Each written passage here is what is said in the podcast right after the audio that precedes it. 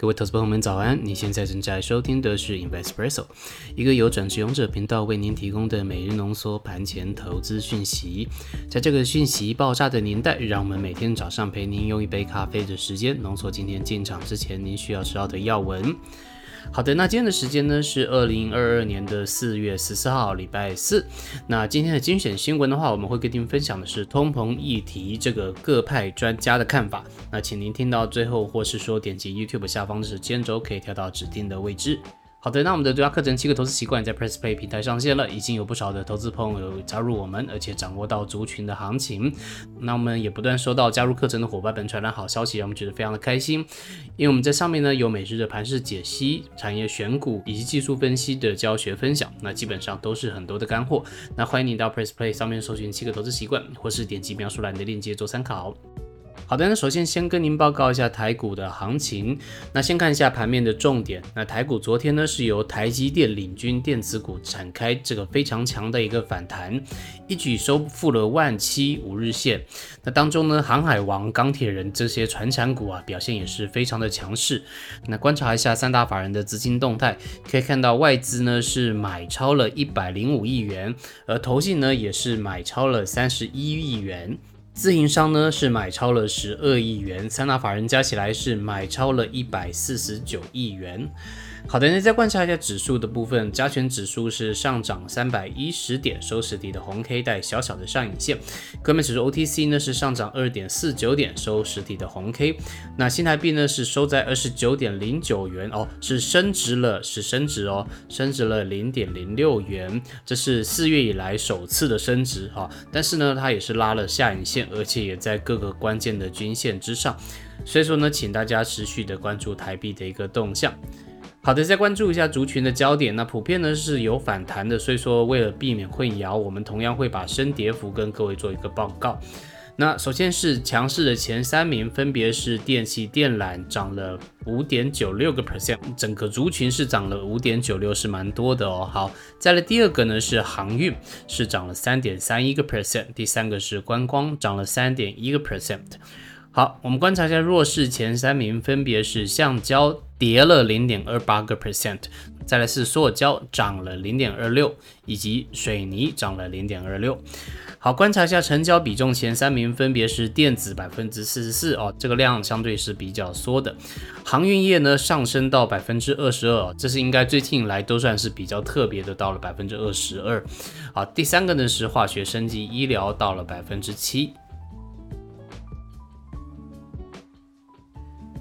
好的，再来给您报告的是美股的新闻。好，那按照惯例，先看一下昨天晚上大局的一个变化。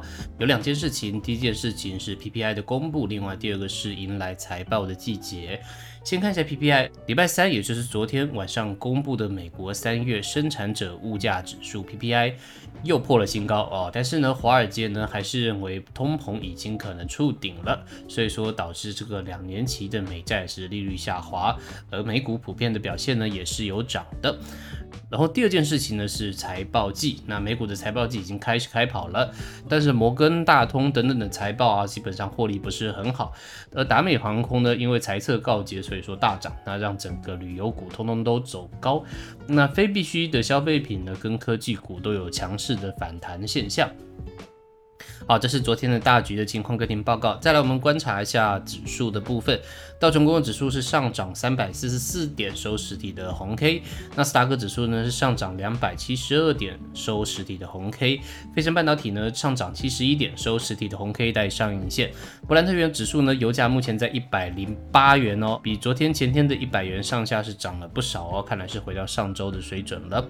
好，再来观察一下昨天族群的部分，强势的族群包含有其他能源资源、金属采矿以及旅游休闲娱乐。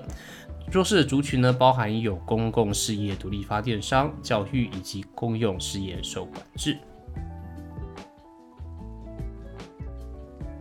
好的，再来与您分享一下今天的精选新闻。那我们今天分享的新闻呢是通膨议题各家的看法。那美国的劳工部在礼拜二公布了三月的 CPI，这个年增率高达了百分之八点五，哎，这个又不用说，一定又是四十年来的新高。但是呢，当中有一线曙光是什么呢？就是如果我们把它拆开来看，我们不算能源以及食品价格的核心 CPI，它的年增率是六点五个 percent，是低于市场预期的六点六啊。所以说有就有投资人认为这显示出通膨出现了这个触顶的迹象。那是不是这样呢？哎，我们帮您总结两派的一个看法。那第一派呢，就是认为通膨已经触顶了；另外第二派呢，就是说认为通膨还会更恶化。好，那先跟您报告一下第一派的观点，就是认为通膨已经触顶这一派。那这一派的经济学家认为呢，核心的 CPI 年增率低于市场的预期，这可能让已经做了最坏打算的市场呢松了一口气。他们认为呢，租房的通膨似乎有一些些缓解，而且零售的库存增加，终于压低了这个商品的通膨，诶，这些都是比较好的发展，增加了通膨已经达到了最高峰的可能性。那这一派的经济学家认为呢，通膨如果确实触顶，那必须接下来关注的是 CPI 这个指标会不会在年底前下滑到足以避免 Fed 采取更激进行动的一个水准。好，这是第一派认为通膨已经触顶了。另外第二派呢是认为通膨还会更恶化。那这一派呢认为通膨的驱动因子可能不能看传统的指标，因为现在这一次的形势已经完全改变了。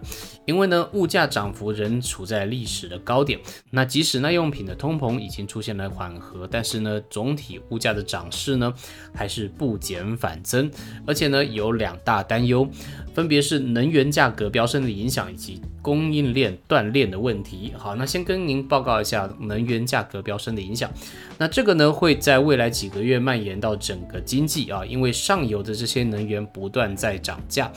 而且呢，这些呢会推升其他产品以及服务价格，尤其是食品的价格啊，在这个俄乌战争的影响下，飙涨的风险会特别大。好，这是他们认为的第一个影响。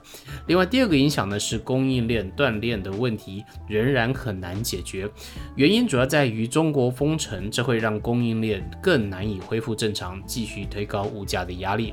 OK，好，这是两派的观点。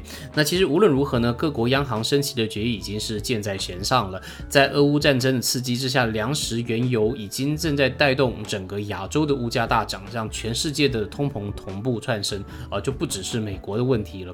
所以说呢，亚洲的多国央行呢也纷纷开始升息。而从制造成本升势来看，通膨最糟的情况可能还没有到来啊。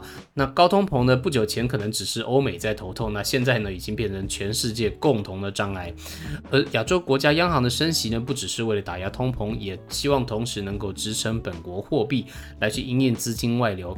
所以说，因此这个重症跟猛药啊，这个互相交错，可能会让市场再波动一阵子了。好的，那以上就是与您分享的盘前要闻，内容都是整理引用公开的资讯，还有新闻，不做任何的买卖进出依据。如果您对我们的节目任何建议，也欢迎您留言告诉我们，以及在我们的 Press Play 平台上面了解我们全面的分析解读。再次祝您今天操作顺利，有个美好的一天，那我们明天见，拜拜。